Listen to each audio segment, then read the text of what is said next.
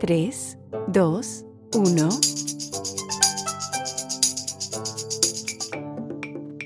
Les doy la más cordial bienvenida a Café y Seda, un espacio dedicado al estudio y análisis de la relación entre China y los países de Latinoamérica y el Caribe. Café y Seda es un podcast patrocinado por el Centro de Investigación Chino-Latinoamericano de la Fundación Andrés Bello. Mi nombre es Parsifal de Sola y hoy nos acompaña Isolda Murillo. Isolda es una periodista y escritora peruana. Vivió en China desde el 2004 hasta el 2017, donde trabajó como corresponsal para la agencia de noticias internacional Associated Press y como productora para el canal de televisión español TVE. Además de su amplia trayectoria como periodista, Isolda tiene un dominio profundo del idioma mandarín, lengua en la que ha publicado poesía y la obra literaria El amante ideal. Isolda, muchísimas gracias por estar aquí con nosotros. Muchas gracias a, ti y al equipo por, por esta oportunidad. Todo lo contrario, eh, es un honor tenerte aquí con nosotros. Isolda, bueno, tú eres una profesional con un bagaje francamente impresionante en lo que se refiere a China, su lengua, su cultura y, bueno, su fluctuante, e indetenible transformación. Sin duda, el Beijing que conociste en tu juventud no es ni la sombra del que se vive hoy en día. Lo digo por experiencia propia y, a mi primera visita apenas fue en el 2007, no, no en los 80 como fue en tu caso. De hecho, si no me equivoco, eres la primera latinoamericana en escribir y publicar en chino, ¿no? es cierto que sí, empecé a escribir hace pocos años en chino y publicar en chino. No sé, bueno, algunos me han dicho que sí, que soy la primera. Es, no sé, en realidad no sé si hay una investigación acerca del tema, no sé si se ha investigado. En todo caso, creo que hay, digamos, en, la década de los 50, 60, hubo latinoamericanos en China. No sé si escribieron en China. En todo caso, los, bueno, sin duda, sin duda estás entre las primeras. Eh, eh, de eso, de eso no cabe duda. Siendo yo también alguien que habla el idioma, para mí es algo francamente extraordinario. Jamás en la vida me, me atrevería ni siquiera a hacer el intento. Bueno, dado todo esto, me gustaría comenzar entonces hablando un poco acerca de tu relación personal con China y de cómo manejas esa dualidad entre tus raíces y formación latinoamericana y una vida y una profesión donde te diriges a un público chino. Yo la primera vez que llegué a China en realidad fue con mis padres, porque ellos fueron a trabajar a China y yo era una niña. Entonces, ese fue mi primer contacto. Y fue un contacto, digamos, en una época en la que China estaba abriéndose hacia Occidente, fue después de la Revolución Cultural, y entonces había una especie de apertura. Pero, claro, a mi, a mi edad no comprendía, yo, que fue algo que no comprendía, lo único que comprendía es que tomé un avión y bajé en un lugar muy extraño, y que bajé en un lugar muy extraño y que no entendía nada, y luego eh, este, estuve pocos años y luego me fui y estuve, luego estudié en Estados Unidos y también en Perú. Y fue luego mucho después que pude regresar, ya digamos de manera voluntaria, por mi propia decisión. Y al principio empecé a hacer trabajos diversos en, en China, pero lo que tú dices fue algo que me llamó mucho la curiosidad, no fue el cambio. Fue que cuando volví en los 90, la China que yo había conocido en los 80 ya no era la misma eh, había cambiado, había cambiado y mucho, incluso los, digamos, las políticas, las, los lemas, lo que se podía hacer o lo que estaba prohibido, lo que estaba abierto, había cambiado completamente. Entonces, en medio de mis trabajos que hice, bueno, trabajé, digamos, como analista de mercado en la Embajada de España, por ejemplo. Yo sentía que China era un país que tenía un, digamos, un perfil que era, era enorme y que tenía dos opciones una era ir a hacer estudios, digamos, de, sobre China, estudios de tecnología, o la otra es intentar conocerla yo en el campo, en el, en el, momento en el que estaba, ¿no? Y, y me pareció que la única manera de conocerlo bien era hacerme periodista. Dije, es la única manera de no conocer China a través de los libros, a través de libros que posiblemente tenga que estudiar en otros países y que pueda hablar directamente con la gente. Digamos, no tener la versión de algunos periodos eh, de la historia reciente de China, no la versión de un académico de Estados Unidos o inglés o, francés o de otro país, sino más bien ir a preguntarle directamente a la gente. Dije, la única manera de hacer esto, de conocer, es hacerme periodista. Entonces me fui a... ¿Perdón? Eh, eh, perdón que te interrumpa, o sea, en cierta forma, entonces fue el país el, el, el que indujo en ti el, el, interés por el periodismo. Sí, sí, sí, sí, absolutamente. Yo creo que si hubiera estado en otro país, no sé si... no lo sé, pero en todo caso, porque además también el problema con, yo pienso que tenemos y que la, gente que observa China es el problema de la información.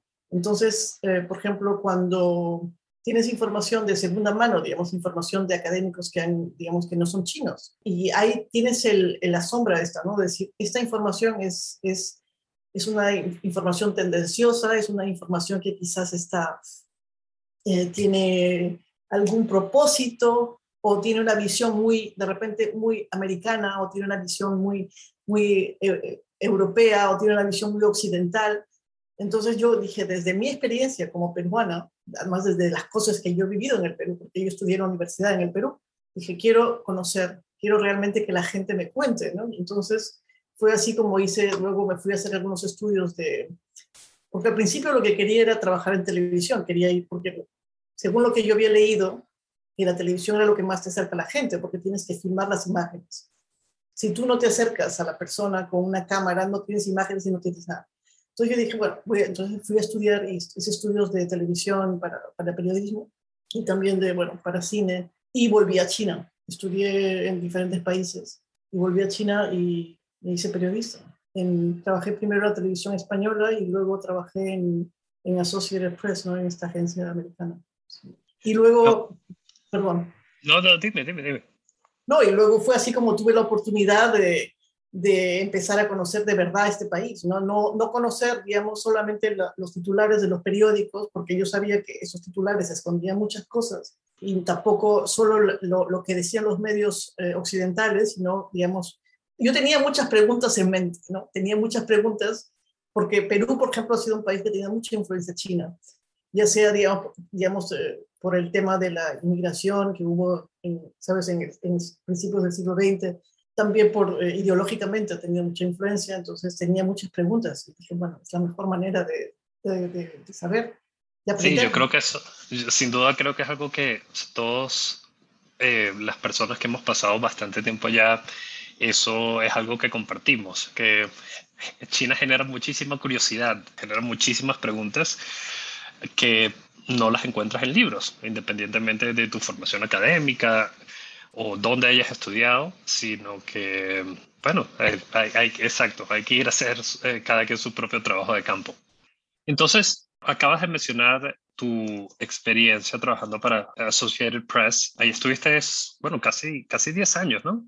10 años, enteros, 10 años, justo. Sí, sí bueno bastante y además una época desde finales de los 90, entonces bueno, te tocó esa transición entre la cuarta generación y quinta generación de líderes y bueno, sobre todo eso, esos primeros años de Xi Jinping que fueron bastante influenciales y transformativos para, para China en, múltiples, eh, múltiples aspectos. Entonces me gustaría hablar acerca de la relación entre el Estado chino y el periodismo internacional. Eh, sabemos que en este momento no se encuentra, existen muchas tensiones por temas geopolíticos y obviamente el periodismo se ha visto involucrado en, en, todo ello. Esto ha sido más que todo notado en las, la prensa estadounidense y la prensa europea, donde hemos visto casos donde se han revocado visas o incluso expulsado a periodistas en tu experiencia, ¿esto siempre ha sido así? ¿Esto ha sido algo que, que, se ha exacerbado en los últimos años? Y bueno, también si nos pudieras hablar acerca de cómo, cómo navegaste esas aguas entre tu profesión como periodista, trabajando por una agencia internacional como lo es AP, y todo el tema de censura, de, me imagino, de múltiples limitaciones a nivel de trabajo de campo, entrevistas. Entonces, bueno, sí, si nos pudieras hablar eh, acerca de eso. Bueno, cuando empiezo a trabajar en AP, creo es el 2007 o el 2008, me parece. Entonces, eh, fue justo antes de las Olimpiadas. De las Olimpiadas, claro. Y fue justo en ese momento el, el primer ministro era Wen Jiabao.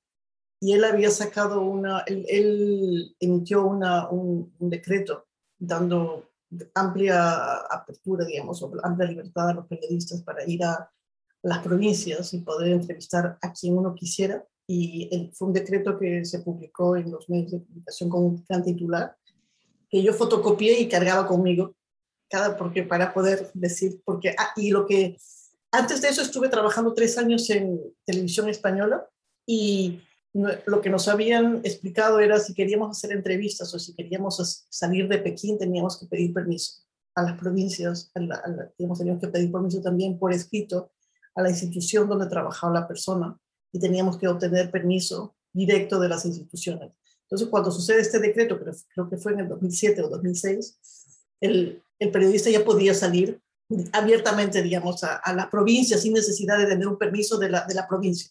Antes de esto, yo, no, bueno, como no era periodista, no sé muy bien. Lo que me, cuentan, me contaban mis colegas era que, que, no, que no era fácil entrevistar a nadie y no era fácil salir de, la, de Pekín. Digamos, era todo arreglado, ¿no? Había que concertar entrevistas por adelantado, enviar las preguntas, enviar muchos faxes a las diferentes organizaciones o instituciones. Entonces, luego cuando, cuando nos dan esta, esta, este, cuando sale este decreto, nosotros, bueno, tanto nosotros como otros, otros colegas de, otros medios dijimos, bueno, vamos a probar, ¿no? Si es cierto, si, es, si esta apertura es cierta. Esta apertura era también parte de las garantías que quería dar China para las Olimpiadas. Es decir, somos un, somos un país que tiene libertad de prensa, en fin, bueno, una cierta libertad, y los periodistas podrán, podrán gozar de, esta, de, de estas nuevas libertades. Entonces, eh, fuimos a, nosotros empezamos a probar y lo que habíamos hecho, hicimos muchos, era imprimir la, el decreto incluso imprimir el decreto con la foto de Wen Jiabao que salía en los periódicos. Y viajábamos con esto, en, con una, lo habíamos eh, clasificado para viajar con era esto, el permiso. Porque a veces llegábamos, por ejemplo, llegué a una mina donde había, se había habido un accidente y tenía, había varios, eh, muchos mineros que estaban atrapados en la mina. Y era en la época en que había muchos accidentes en la zona de una zona minera de Shanxi entonces eh, vino la policía, por supuesto, cuando nos vio sacar una cámara y claro, sacamos la, la, lámina y preguntamos a los mineros, ¿están de acuerdo en que les entrevistemos? Los mineros dijeron, sí, sí, sí. Y los policías, y nosotros sacamos la, la, la, lámina y decimos, bueno, pero Wen Jiapao ha dicho que sí podemos entrevistar, que podemos, ¿no? Y, la, y era como una normativa que no había llegado todavía a ellos y muchos se ponían a llamar por teléfono y no sabía mucho, muy bien qué, qué hacer, ¿no? qué, qué, qué, reacción tener frente a estos extranjeros que, estaban, que de pronto se habían puesto a viajar por todo lado. Entonces, em, esto duró unos dos o tres años. Ahora, no significa que no, que, la, que no había represión, digamos, porque nos pasó muchas veces, y sobre todo, por ejemplo, esta vez de los mineros. Recuerdo que hubo, eh, fue un problema muy grande porque un periodista chino había ido a esa zona de las minas y había resultado muerto. Entonces el tema nos interesó aún más porque parecía como que ese periodista chino había sido silenciado porque había obtenido información, porque el problema de las minas en ese momento era que había mucha corrupción para obtener las licencias. ¿En qué provincia fue esto?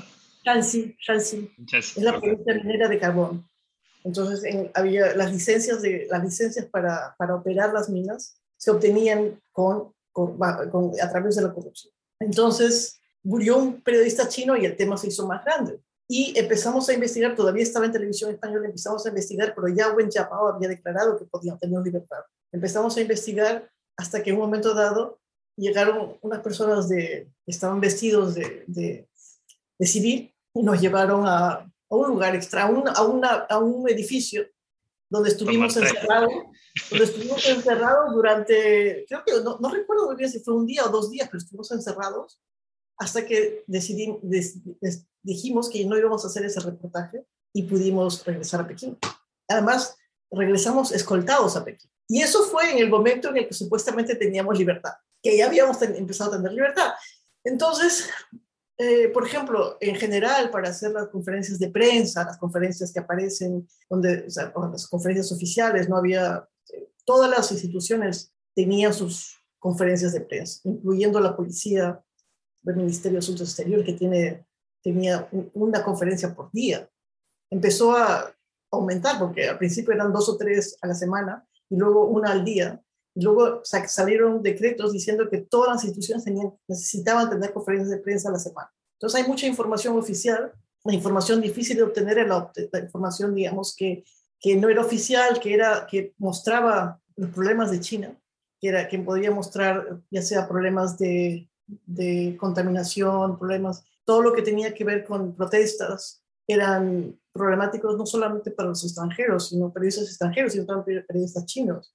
Ellos eran, cuando hablaba con los periodistas chinos, muchos me decían, nos decían que nos envidiaban, porque ellos, habiendo elegido como profesión el periodismo, no podían ejercerlo como nosotros, porque por lo menos nosotros podíamos, a pesar de los, las restricciones, podíamos poner las noticias y sacarlas. En cambio, ellos sabían lo que estaba pasando, pero no podían, simplemente tenían que censurarse, ¿no? Sí, sí, también lo, lo, viví, lo viví en carne propia trabajando con, sí, con, con, periodistas, con periodistas chinos donde en estas conferencias o en estas ruedas de prensa de entes oficiales, básicamente te entregaban ya la hoja con lo que tenías que publicar. Era muy cómico, veas 10 publicaciones distintas 10 medios distintos y era exactamente al pie de la letra eh, copy-paste básicamente de la información aprobada, entregada antes de la rueda de prensa, que era lo mismo que decían en la rueda de prensa. Sin duda,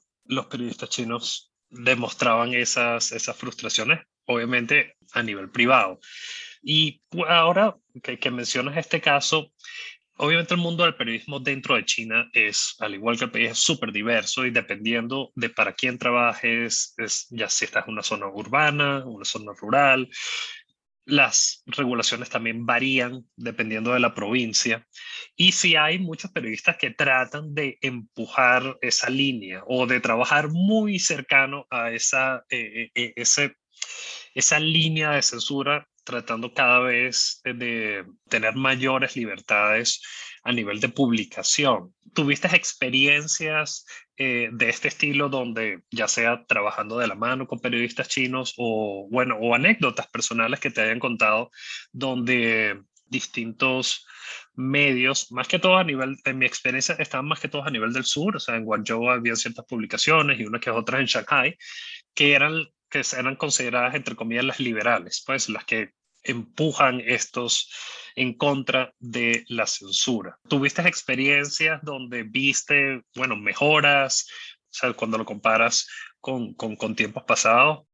Sí, pienso que, digamos, cuando en China ha habido periodos de apertura, digamos, ha habido periodos y además es, ha sido una apertura eh, que algunos le llaman que se adapta, ¿no? Adaptativa o que se va adaptando, ¿no? Entonces censuran ciertas cosas y luego cambia el tiempo, luego vuelvan a censurar a otras cosas y luego hay regiones que se quedan abiertas, regiones que son más controladas, entonces durante una época la zona de Pekín, digamos, políticamente era más controlada, la zona del sur más abierta, y surgieron periódicos, revistas en la zona del sur, en, los periódicos, había toda una serie de periódicos del sur que, se empezaron a sacar información muy interesante, ¿no? muy, o sea, de muy buenos, eh, muy, de muy buen periodismo. Y la verdad es que yo me he traído, por eso estaba mirando, porque yo me he traído algunas de esas publicaciones para tener como prueba de que en China no es que no exista un pensamiento crítico, o sea, que los periodistas chinos también, el problema no es el digamos, las personas los profesionales en China. El problema es un poco el, este sistema que no les permite tener esa información, porque hubo una época de un periodismo, digamos, de la época de oro, se puede decir un poco, en la que hubo información, en que es eh, información de investigación, en que se destaparon temas, en, que se, en el que, digamos, los... Eh, eh, se entrevistaba a intelectuales, se hablaba de temas de la memoria, sacaron temas de muchísimos temas que eran en, hasta ese momento tabú. Ahora, este periodo terminado, ¿no? este, este periodo de, digamos, de oro se ha cerrado y muchos de estos periodistas están fuera, han salido. Algunos con algunos de ellos mantengo contacto. Claro, fue para, en esa época era una de mis fuentes, digamos, ¿no? Una de mis fuentes de información eran estas publicaciones. Podía leer, se podía leer sobre los problemas de control de natalidad, el problema de las tierras, porque hubo una época en la que hubo mucha confiscación de tierras todo el problema de las tierras, todos estos temas salían en estos periódicos, entonces, o en estas revistas. Eh, si quieres, en algún otro momento te puedo enviar fotos de estos. no, no, por favor, me encantaría. entonces, esta, esta época de oro que mencionas, estaríamos hablando cuándo? ¿De 2008, 2012, 2013, por ahí? Empezó un poco antes del 2008. Tengo, uh, hay un libro que escribió un periodista que estuvo antes que yo, que se llama Philip Pan, que se llama Under Mouse Shadow. Él hace ahí un recuento, hay, una, hay dos o tres capítulos que es acerca de periodistas. Hay un periodista que muy, ¿cómo se llama? Discúlpame ahora. Un periodista que creó el, el Nanfang, los periódicos del Nanfang. Okay. ahora está en Estados Unidos, lamentablemente, pero ya no, claro, ya no, es que ya no tiene sentido de quedarse en China no, no, es que haya sido expulsado, sino que no tiene sentido. Entonces, él, por ejemplo, hace, él tiene, hay un perfil muy bueno de él y de cómo empieza esto, de cómo, además porque empieza también con capital privado, porque hasta ese momento, digamos, solo se podía ver, solo podía haber, eh, digamos, medios de comunicación estatales. Entonces, hay un momento en que empieza a liberalizarse, creo que es a principios del año 2000, no es, que empieza a liberalizarse el sector de los medios de comunicación y empiezan a salir canales de televisión y también medios de comunicación que son en parte privados. Y empieza a haber cierta libertad, digamos, de, no todos los temas, no, no, hay temas en los que creo que la censura es absolutamente drástica, pero en ciertos temas empieza a haber cierta, digamos, dinamismo, ¿no? y eso, eso termina, perdón. No, no, o sea, no te, te voy a mencionar, y esto seguro iba de la mano de, bueno, el boom de Internet en China. Tiene, claro, tiene que ver también el boom de Internet en China también. Eso, todo esto. Hay un momento en el que, digamos, después de, hubo los años 80 donde hay una apertura, después de la revolución cultural hay una apertura, y empieza, entra mucha traducción, empiezan a invitar a más periodistas extranjeros.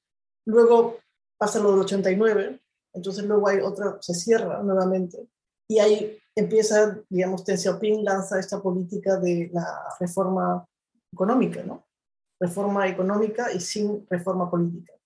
Luego hay un desarrollo del sector privado que empieza a impulsar todo, bueno, todo, diferentes sectores, ¿no? Incluso el cine, los, las editoriales, los medios de comunicación.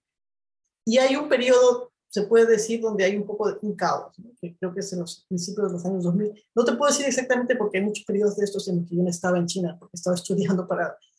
Y no te puedo decir con exactitud los periodos, pero luego hay un periodo y luego, hasta que después de las Olimpiadas es cuando empieza, empiezan a cerrar estas puertas que se habían abierto, ¿no? estas ventanas que se habían abierto empiezan a ser cerradas. ¿Por qué?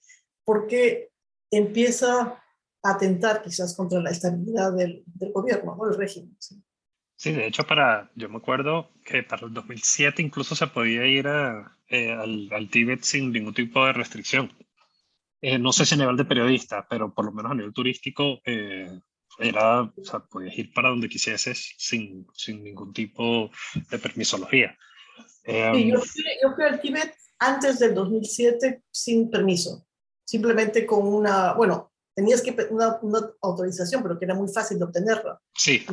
Y fui al Tíbet sin, sin el permiso y luego cuando trabajé con televisión española tuvimos que pedir un permiso especial y como en ese momento las relaciones eran buenas, pues nos dieron. Fuimos a, al Tíbet en el 2007, creo, en, con televisión española. Pero estuvimos seguidos, nos siguieron como, este, éramos cuatro o cinco personas de, de, digamos, de nuestro equipo y nos seguían siete. O sea, teníamos más personas que Para este momento ya estabas en, en AP. 2013 llega Xi Jinping, entonces comenzamos a ver que o sea, el cierre que venía desde hace varios años eh, se, se, intensifica, ¿correcto?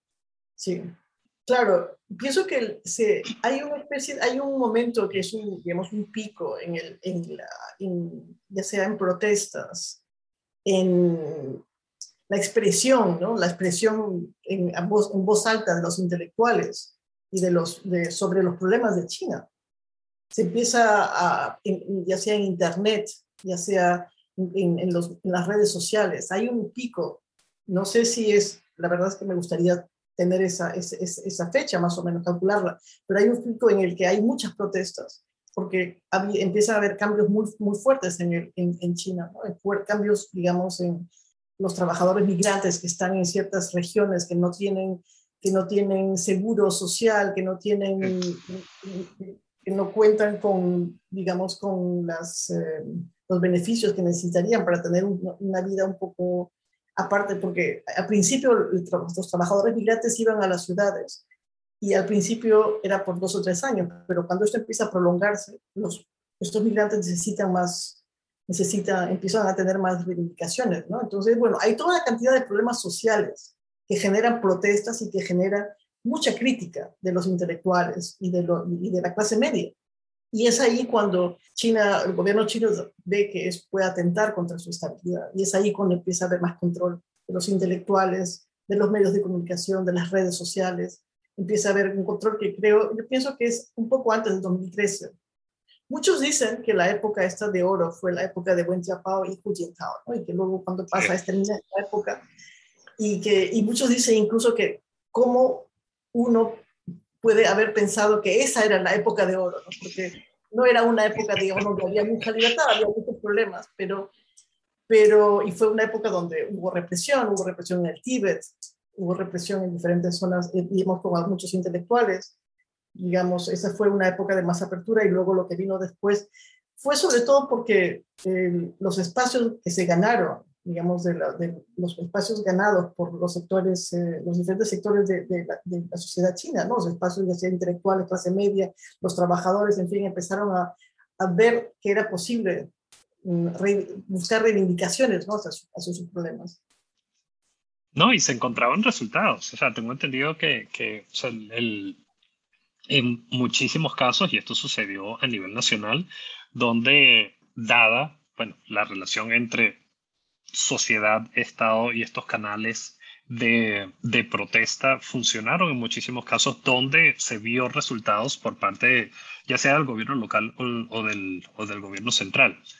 Eh, entonces, eh, sí, sin duda, me parece bien como eh, enmarcas esto dentro de los espacios que fueron ganados durante, bueno, llámalo un periodo de 10, 15 años, donde, bueno, sí, lo, cierto es que había muchísimos más canales para expresarse y para demostrar molestia.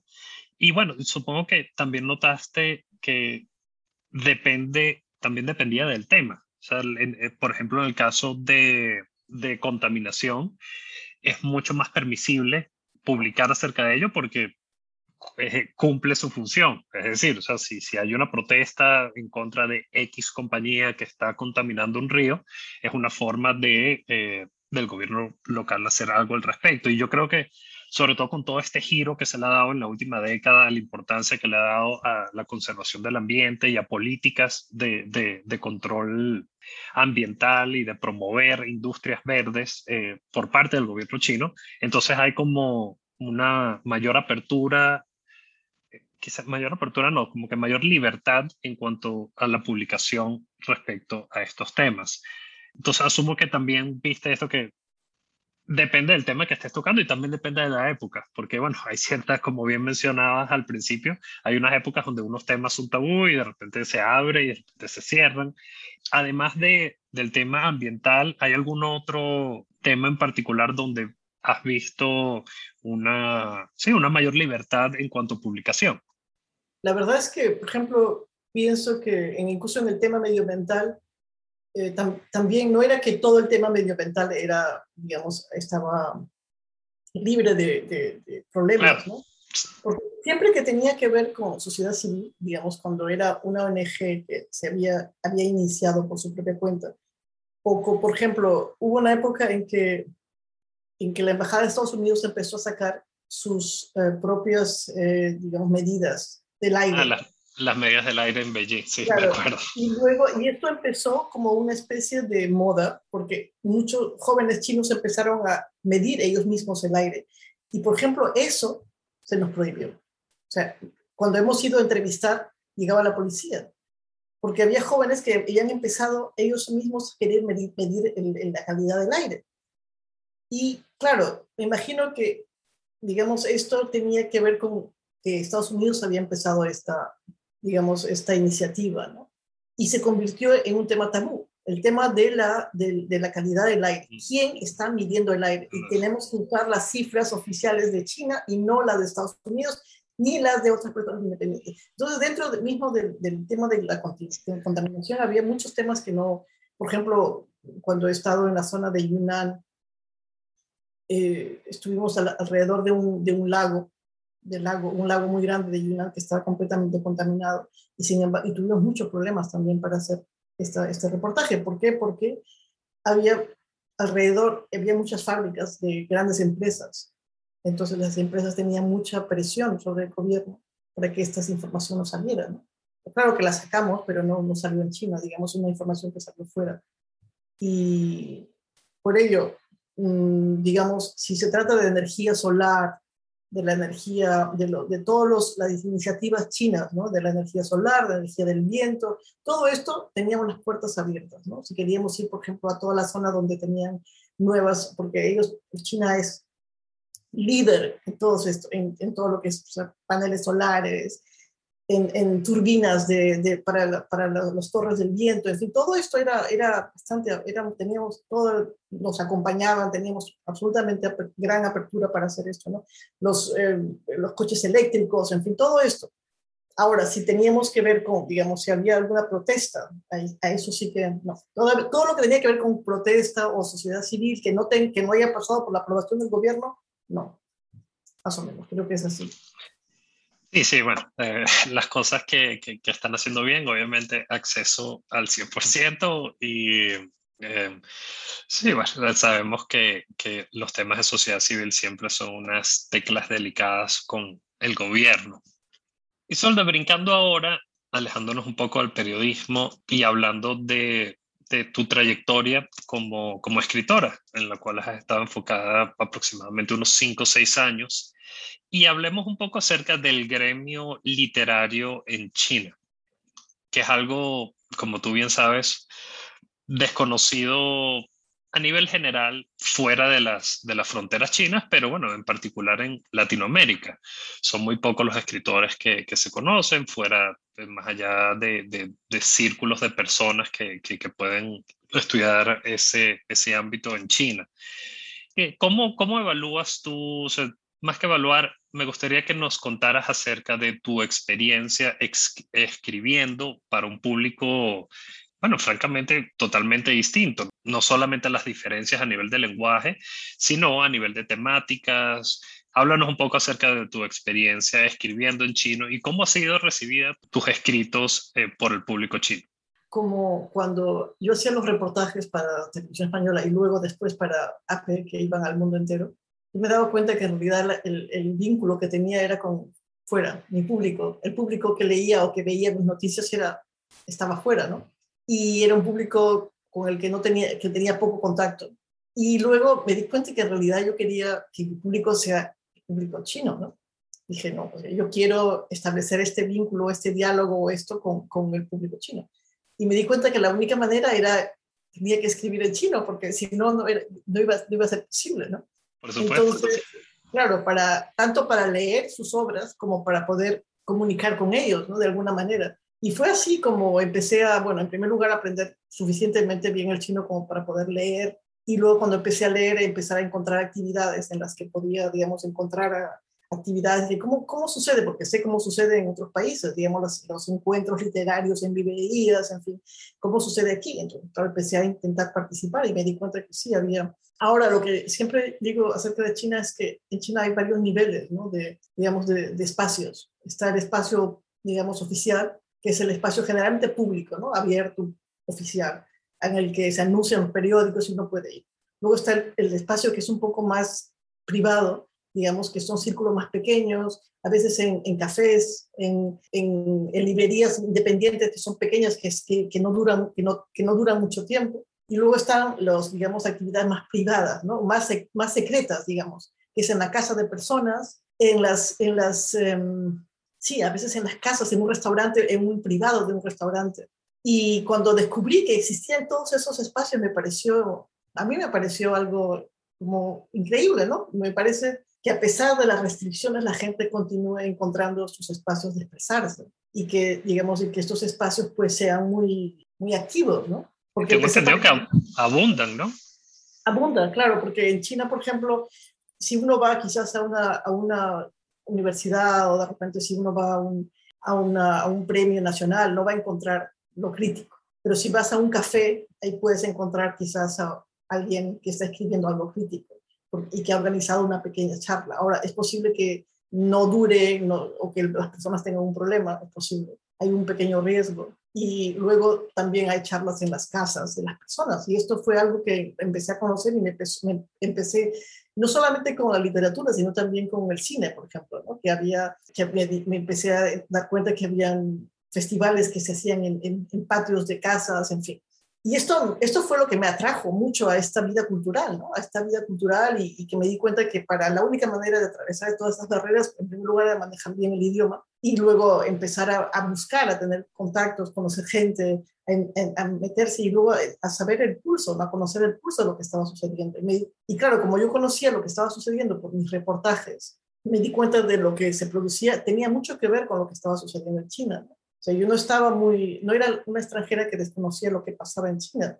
Entonces tenía una, estábamos en la misma onda, digamos. Y fue así y empecé a participar de, hasta que en algún momento empecé a escribir y algunos amigos chinos me dijeron, ah, pues puedes publicar. Y así fue como empezó de, de algo que fue una, digamos, una especie de, un ejercicio de, de, que estaba haciendo yo con el idioma y intentando expresarme, en fin y luego se convirtió en, en, publicaciones y cosas que he empezado a compartir y, y, tenía una, la verdad es que creo que, por ejemplo, los chinos son muy, son muy amables siempre con los extranjeros cuando, hablan, cuando ellos hablan el idioma, ¿no? Eso te iba a comentar, que sin duda el, el, bueno, y además no solamente hablar el idioma, sino hacer el intento de escribir, que es mucho más difícil que, que hablarlo, asumo que debe haber sido muy bien recibido, ¿no? Sí, por ejemplo, cuando tenía yo, cuando hacía periodismo, era, eso era recibido como algo, digamos, como sospechoso, ¿no? Porque además como sospechoso y como peligroso, porque podía entender lo que, aquello que quizás otros periodistas extranjeros no podían comprender si no hablaban o escribían el idioma. Pero en estos ámbitos culturales era muy, yo veía que me habrían, digamos, me recibían con los brazos abiertos, ¿no? Y luego yo, te, bueno, yo no quería ser eh, una curiosidad, digamos, de circo, ¿no? Decir la extranjera que escribe en China, porque, uno puede ser, porque en China muchas veces uno termina siendo una curiosidad de circo, ¿no? Ah, mira, el extranjero que habla chino, ¿no? o, entonces, eh, yo tenía mucha reticencia, bueno, sigo teniéndola, ¿no? De, digamos, de, hasta que no, y al no haber hecho, digamos, estudios de, de, sinología, entonces yo dije, bueno, tengo que compensar esto leyendo lo máximo posible, de, leyendo las obras chinas, ya, intentando o sea, que no, no, quiero ser, no quiero ser aceptada en el círculo de los literarios chinos por ser la extranjera. Por ser extranjera. Claro, entonces empecé a leer, leí mucho y luego la verdad es que no, no, no, no fue una tarea engorrosa, digamos, fue algo que me ha encantado, ¿no? Y que me ha hecho tener una, que no, que un, afecto enorme hacia China, porque el, conocer el país a través de la literatura, te das cuenta de la cantidad de, de, de, digamos que es un país muy complejo y hay una, una riqueza enorme y que abajo de ese manto ¿no? que nosotros vemos, que es la oficialidad, digamos, es lo que se puede ver, lo que más se ve en América Latina, digamos, debajo de ese manto hay una riqueza enorme.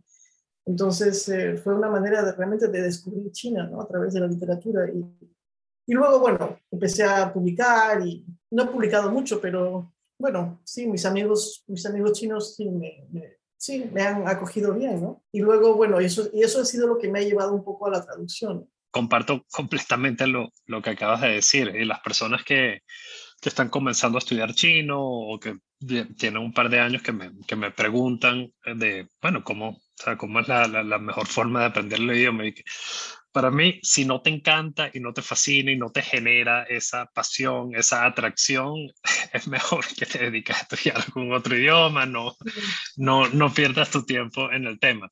Sin embargo, si, como tú bien dices, si te genera, más allá de curiosidad, en realidad es un, eh, una pasión y cada libro que te lees, cada artículo que te lees, como que te abre, no solamente a nivel histórico, o sea, obviamente hay muchísimas obras literarias a nivel histórico, pero a nivel contemporáneo, para conocer China, hay tantas cosas sucediendo y tan distinto dependiendo de dónde sea el escritor, de dónde sea el cuento, de dónde sea la familia.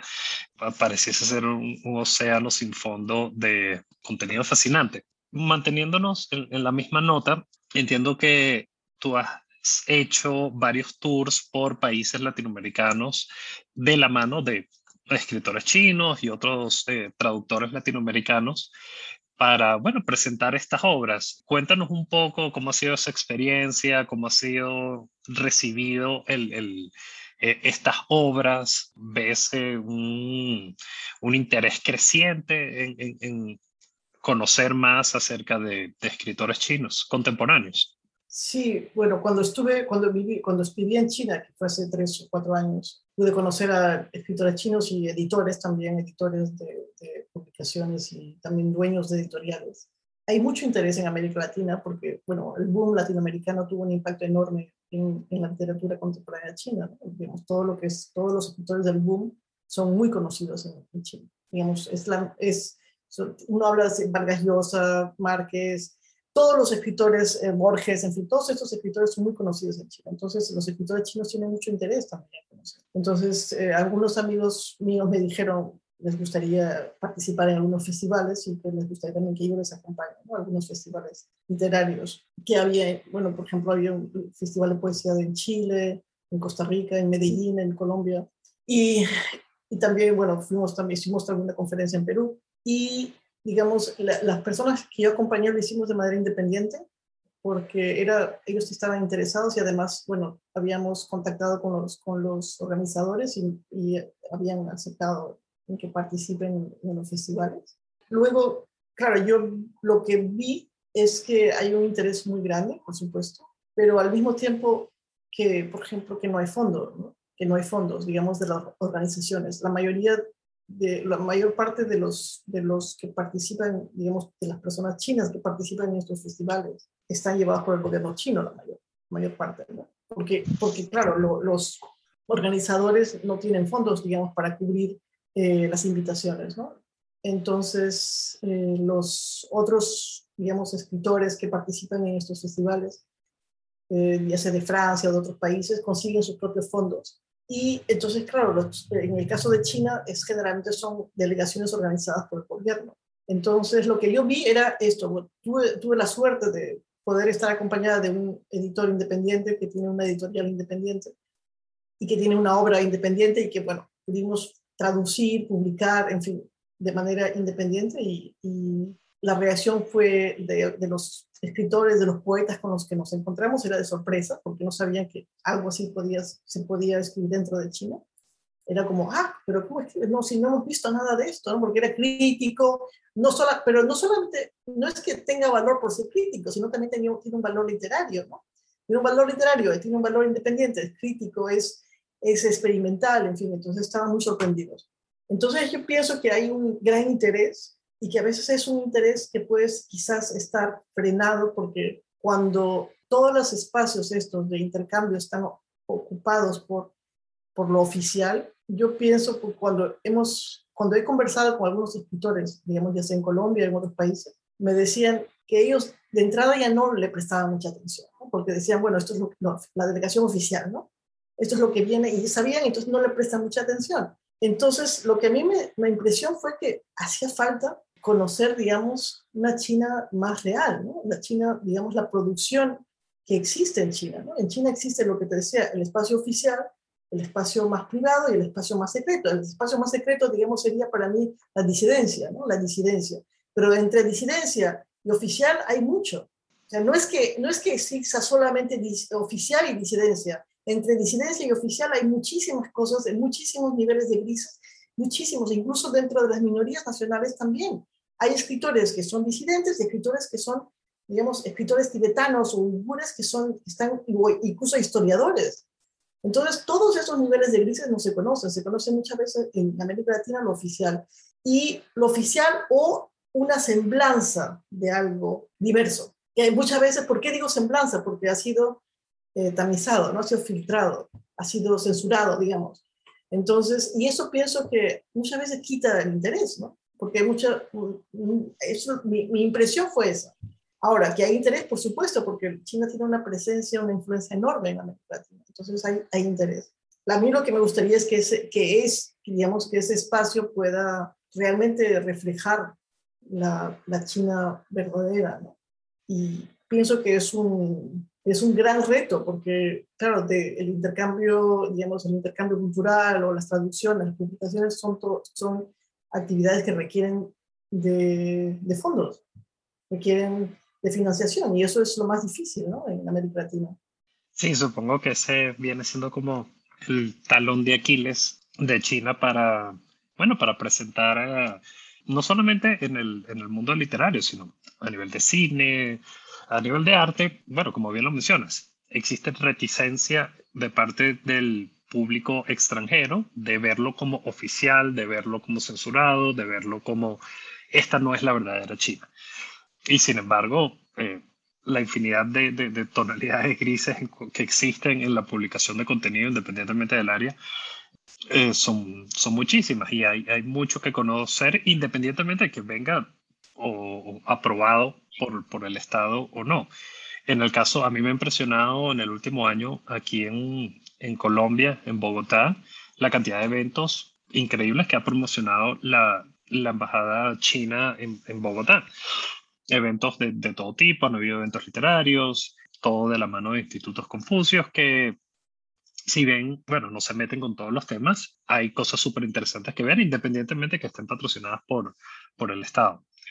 Sin duda, un, reto importante que, que tienen tanto bueno, los artistas chinos como el gobierno. Para ir cerrando, antes de comenzar a grabar, me comentaste acerca de una publicación que van a presentar, que van a presentar en Colombia. Usualmente hacemos una recomendación al final del episodio, pero creo que podemos perfectamente cerrar con esto. ¿Nos pudieras hablar acerca del evento? Y, bueno, compartimos en la información del episodio, compartiremos todos los enlaces para que la gente pueda asistir. Hace, hace un año, bueno, esta iniciativa surgió cuando visitamos Colombia el año, no fue el año pasado, fue hace dos años en Medellín, fuimos al Festival de Medellín con un grupo de, poetas chinos y, tuvimos eh, con, conjuntamente con Enrique Posada, que también trabaja en los temas de China, es una persona que ha estado mucho tiempo en China, y surgió la idea de hacer una edición de, de digamos, traducir poetas chinos al castellano y traducir poetas colombianos al chino para marcar las, la celebración de las relaciones, ¿no? El año pasado. estamos retrasados, pero fue por la pandemia. Entonces se trata de poesía contemporánea china. El libro en chinos, el libro de los poetas chinos se llama Pagoda y el libro de los poetas colombianos se llama, se va a llamar, bueno, en chino la traducción es El canto del cóndor. Entonces el libro que vamos a presentar dentro de dos semanas, el 14 de, de octubre, es, eh, es este, el Pagoda. Es un libro de 40 40 poetas chinos contemporáneos, traducido por, eh, por mí y por otro traductor, Pablo Rodríguez Durán. Vamos a, digamos, eh, presentarlo el, el, 14 de este mes, ¿no? Y luego, dos semanas, no, en noviembre se presentará el libro, el libro, digamos, traducción de, de los poetas colombianos contemporáneos a, al chino. Y es un poco, digamos, es un intento de, justamente de a través de la traducción, de abrir puentes, ¿no? De construir puentes y que, se, que hay una comunicación, ¿no? Entre, entre digamos, una comunicación entre, la, entre la gente de los pueblos. Y pienso que la literatura es una muy buena manera de hacer eso. O sea, no es, no, es, no es la noticia, pero a través de la literatura uno, uno realmente pues, se transmite, ¿no? La, la, una, una, realidad. Sí, sí, tú Bueno, lo, lo, lo, es hoy en día en el caso de China con Latinoamérica y lo ha sido, lo ha sido siempre entre distintas culturas. Isolda, de verdad que, bueno, fascinante conversación. Muchísimas gracias por aceptar nuestra invitación. Esperamos tenerte de vuelta en un futuro para, bueno, hacerle seguimiento a, tu trayectoria como, como escritora, tanto de poesía como de literatura china. Muchas gracias también por tu, por tu trabajo y por tu iniciativa de este, de este podcast. Muchas gracias por escucharnos. Recuerden que Café y Seda está disponible en nuestra página web www.fundacionandresbello.org o a través de las plataformas Spotify y Apple Podcasts. También nos pueden seguir a través de nuestras redes sociales en Twitter, Facebook y LinkedIn utilizando el arroba FAB China Latam. Los esperamos en el próximo episodio.